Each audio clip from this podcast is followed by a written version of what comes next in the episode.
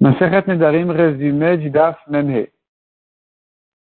La Gemara ramène ici la lachot du Efker, où on dit que un Efker n'est considéré comme un vrai Efker que quand il se fait devant trois personnes. La Gemara ramène là-dessus une discussion entre Rabbi Yochanan et Rabbi Yosha ben Levi. Selon Rabbi Yochanan, un Efker devant deux personnes n'est pas Efker. Devant trois, c'est Efker. Pourquoi? Parce que devant deux personnes, c'est pas sérieux. Il sait bien qu'un des deux va prendre. Donc c'est pas vraiment un scare où tout le monde, n'importe qui peut venir prendre. Et devant trois personnes, ça y est, ça se publie, les gens ils vont savoir, ça va se faire savoir, donc c'est un vrai scare. Selon Rabbi Shabbat Levi, Minatora, même devant une personne, c'est scare. Les Chachamim m'ont dit cependant que le scare ne peut se faire que devant trois personnes, de manière à ce qu'un puisse acquérir et deux témoigner.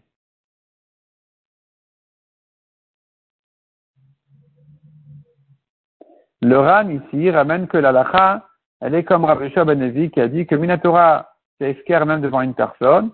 Simplement, il faut trois Midera comme on a dit, de manière à ce que deux puissent témoigner. Donc, Midera n'est considéré un esquer que devant trois personnes.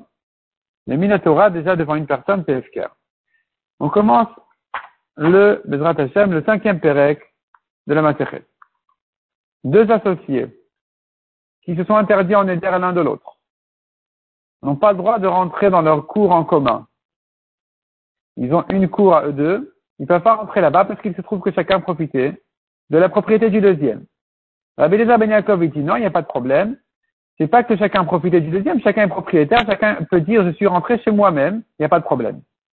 Par contre, rentrer dans cette cour-là des affaires que il faudrait que l'autre soit d'accord avec ça, c'est-à-dire des affaires que quelqu'un, que l'associé peut empêcher, comme des moulins, des fours, même des coques, puisque son ami peut l'empêcher, l'associé peut l'empêcher de rentrer ces affaires-là dans la cour, il n'a pas le droit de les rentrer là-bas parce qu'il se trouve qu'il a profité de lui.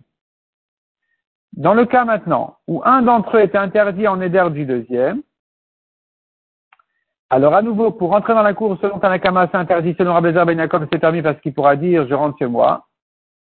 Mais ici, on va l'obliger à vendre sa part. Celui qui est interdit en Éder n'aura pas le droit de rester là-bas, il sera obligé de vendre sa part. Même si tu lui permets, d'après Rabbezer Ben Yaakov, de rentrer dans la cour, il doit se dépêcher à vendre et à quitter l'endroit de manière à ne pas voir toujours son ami profiter tranquillement à lui qui n'a pas le droit d'en profiter, et donc il va en arriver à négliger son Éder, c'est pour ça que les Chachamim ont dit il sera obligé de se dépêcher à vendre sa part.